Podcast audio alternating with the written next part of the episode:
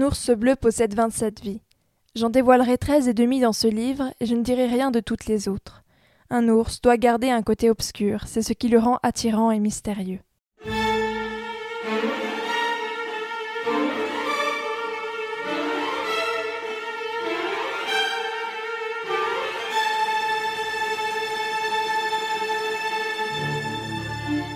On me demande souvent comment c'était autrefois. Je réponds alors qu'autrefois il y avait beaucoup plus de tout. Oui, il y avait des îles, des royaumes mystérieux et des continents entiers aujourd'hui disparus, engloutis par les vagues, submergés par l'océan. Car les mers montent toujours plus haut, très lentement, mais implacablement, jusqu'au jour où toute notre planète sera recouverte par les eaux. Ce n'est pas un hasard si ma maison se trouve au sommet d'une très haute falaise, ni si cette maison est un bateau encore capable de prendre la mer. C'est de ces îles et de ces contrées que je vais vous parler, ainsi que des créatures et des phénomènes merveilleux qui ont disparu avec elles. Je mentirais, et l'on sait fort bien que mentir n'est pas dans ma nature, si je prétendais que mes treize premières vies et demie se sont écoulées sans incident.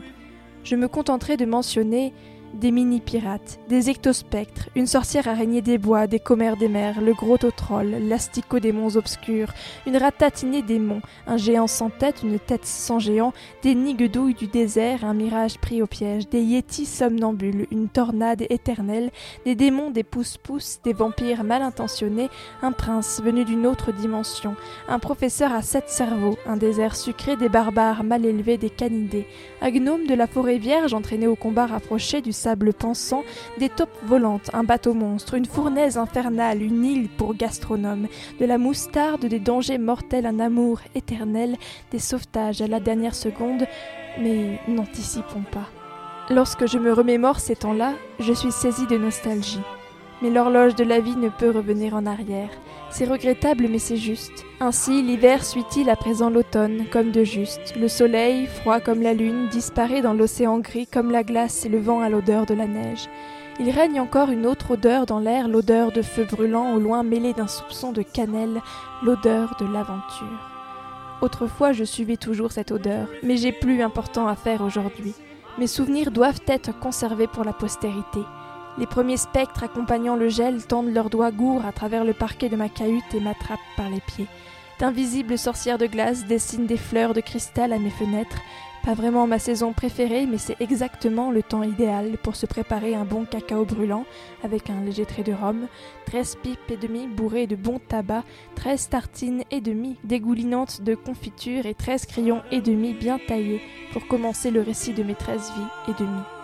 Une entreprise audacieuse et éprouvante aux allures d'épopée, je le crains, car, comme je l'ai dit plus haut, autrefois, il y avait beaucoup plus de tout. Et bien sûr, beaucoup plus d'aventures. Capitaine Ours Bleu.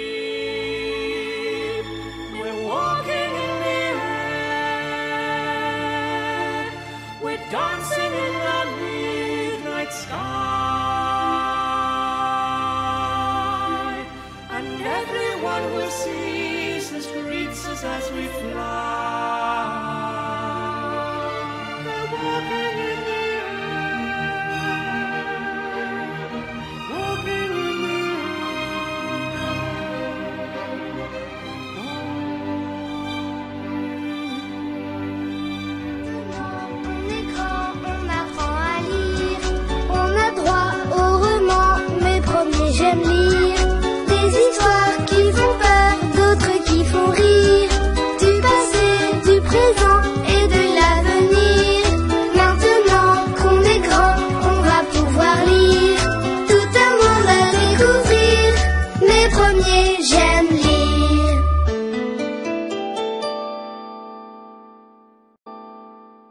Mes premiers J'aime lire présente un roman écrit par Olivier Muller sur une musique d'Olivier Delevagne, Le cadeau fou. Si tu écoutes cette histoire en lisant ton magazine, tourne la page quand tu entends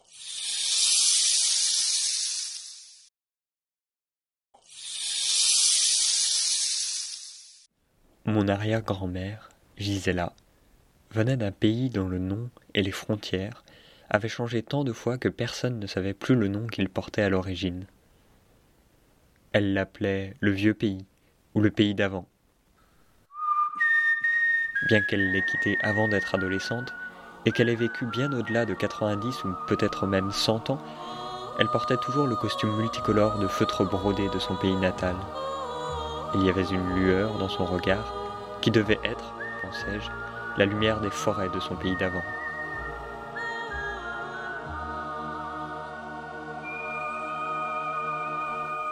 Tout petit déjà, je trouvais que ses yeux d'or avaient quelque chose de sauvage dans leur forme et leur expression.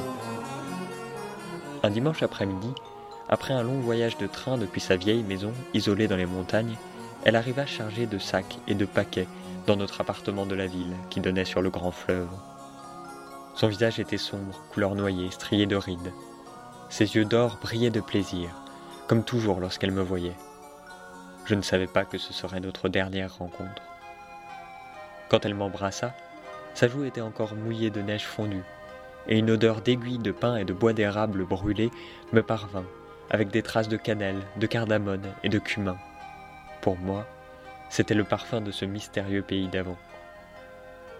Dans ses bagages, il y avait bien sûr son fameux gâteau au miel et à la cannelle, et des paquets pour mes parents, avec des objets que sa famille avait rapportés du pays d'avant, des bagues et des boucles d'oreilles, des châles et de vieilles photos jaunies dans des cadres ternis. Et ça, m'annonça mon arrière-grand-mère, c'est à toi maintenant.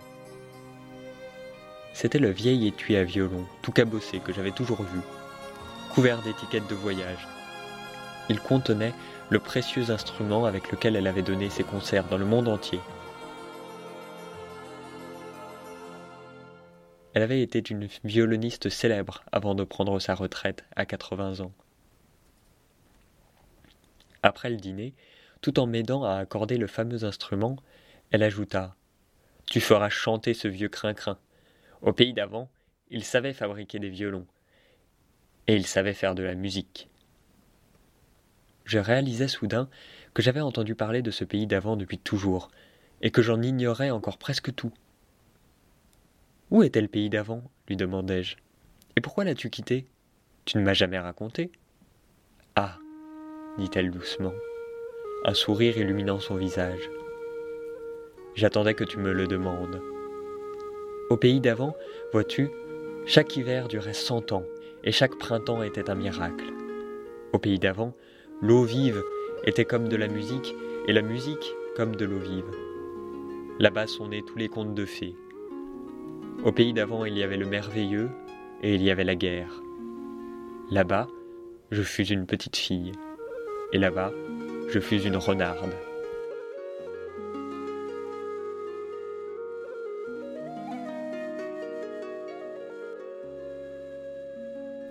Comment ça une renarde? C'était déjà assez difficile de croire qu'elle avait un jour été une petite fille. Tu veux dire que tu étais aussi rusée qu'un renard? Aussi rusée et aussi stupide, reprit-elle en plantant ses yeux d'or droit dans les miens. J'étais une renarde avec une queue. Elle lut le trouble sur mon visage et se mit à rire. En ce temps-là, au pays d'avant, il y avait beaucoup de renards et de magie. C'était il y a très très longtemps. Je la priais. S'il te plaît, raconte-moi.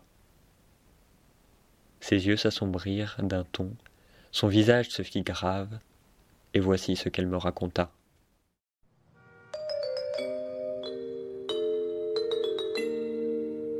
La nuit arrive. C'est pour qu'on vive notre ciné imaginé. Et si tu étais ci Et si tu étais ça? Et si tu dessinais? Et si tu décidais Et si on inventait? S'y Il faut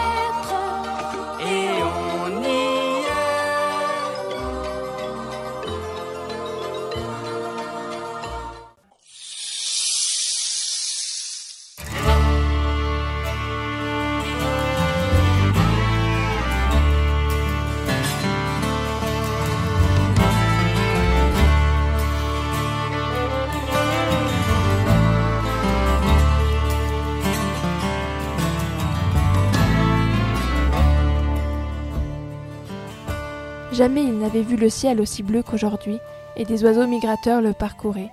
Venus de l'étranger, ils avaient traversé la mer Baltique et se dirigeaient droit vers le nord. Il y en avait de toutes les espèces, mais ils ne savaient reconnaître que les oies sauvages, qui volent en deux longues lignes se rejoignant en pointe. Plusieurs bandes d'oies sauvages étaient déjà passées. Elles volaient haut dans le ciel, mais ils les entendaient quand même crier. Nous montons vers les montagnes du nord, nous montons vers les montagnes du nord. Quand les oies sauvages aperçurent les oies domestiques qui se promenaient dans la cour, elles se rapprochèrent du sol pour les appeler. Venez, venez, nous montons vers les montagnes du nord. Les oies domestiques ne purent s'empêcher de dresser la tête et d'écouter, mais elles répondirent tout à fait raisonnablement. Nous sommes bien là où nous sommes, nous sommes bien là où nous sommes. La journée donc était fabuleusement belle, et ce devait être un formidable plaisir que de voler dans cet air si frais et si léger. Il y avait un jeune jar à qui les appels des oies sauvages avaient donné une véritable envie de voyager. S'il en passe encore une bande, je m'en vais avec elle, dit-il. Et bientôt une nouvelle bande arriva et appela comme les autres. Et cette fois le jeune jar répondit Attendez-moi, attendez-moi, j'arrive Il étendit ses ailes et s'éleva dans l'air, mais il était si peu habitué à voler qu'il retomba par terre. Les oies sauvages, cependant, devaient avoir entendu ses cris car elles firent demi-tour et repassèrent lentement pour voir s'il venait vraiment. Attendez-moi, attendez-moi cria-t-il en faisant une nouvelle tentative. Allongé sur le muret, le garçon écoutait tout cela. Ce serait bien dommage, pensa-t-il, si le grand jar nous quittait. Papa et maman seraient terriblement malheureux s'ils ne le trouvaient pas en rentrant du temple. Et tandis qu'il pensait cela, il oublia une nouvelle fois sa taille et son impuissance. Il bondit droit dans le troupeau d'oies et jeta ses bras autour du cou du jar. Toi, il n'est pas question que tu t'en ailles, cria-t-il. Mais à ce moment précis, le jar venait de découvrir la manière de s'élever du sol. Il fut incapable par contre de s'arrêter pour faire tomber le garçon, et celui-ci dut l'accompagner dans les airs. Le décollage fut si rapide que le garçon en eut le vertige, et avant même d'avoir l'idée de lâcher le coup du jar, il se trouva si haut que toute chute aurait signifié la mort. Tout ce qu'il pouvait faire pour améliorer sa situation, c'était d'essayer de rejoindre le dos du jar, ce qu'il entreprit comme il put mais non sans peine, de même qu'il eut du mal à se maintenir sur le dos glissant entre les deux ailes qui battaient l'air. Il dut plonger profondément ses mains dans les plumes et le duvet et s'y agripper pour ne pas glisser vers l'abîme.